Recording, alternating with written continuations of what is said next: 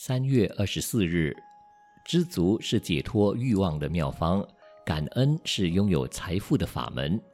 有一种鸽子放出去后就不懂得回来，往往成为猎者的桌上肴。这种鸽子人称之为菜鸽。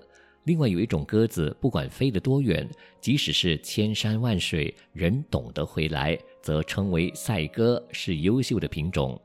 一个部队能不能战斗，就看你这个部队是训练成菜哥还是赛哥。商场上，你的员工帮你冲锋陷阵，也不是一时就能看得出中间成败，也是要经过考验才能知道你这一群员工是菜哥呢，还是赛哥。做领导的人遇到部下三心二意、吃里扒外、不安于位，也不必太难过，因为是菜哥的性格，及早发觉，及早让他离开，免得将来损失更大，未尝不好。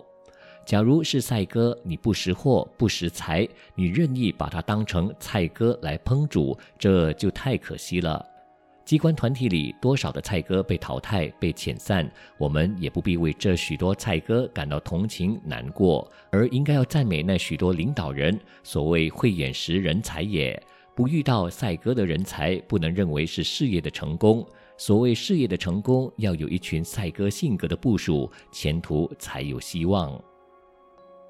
文思修。一个部队能不能战斗，就看你这个部队是训练成菜哥还是赛哥。每日同一时段与您相约有声书香。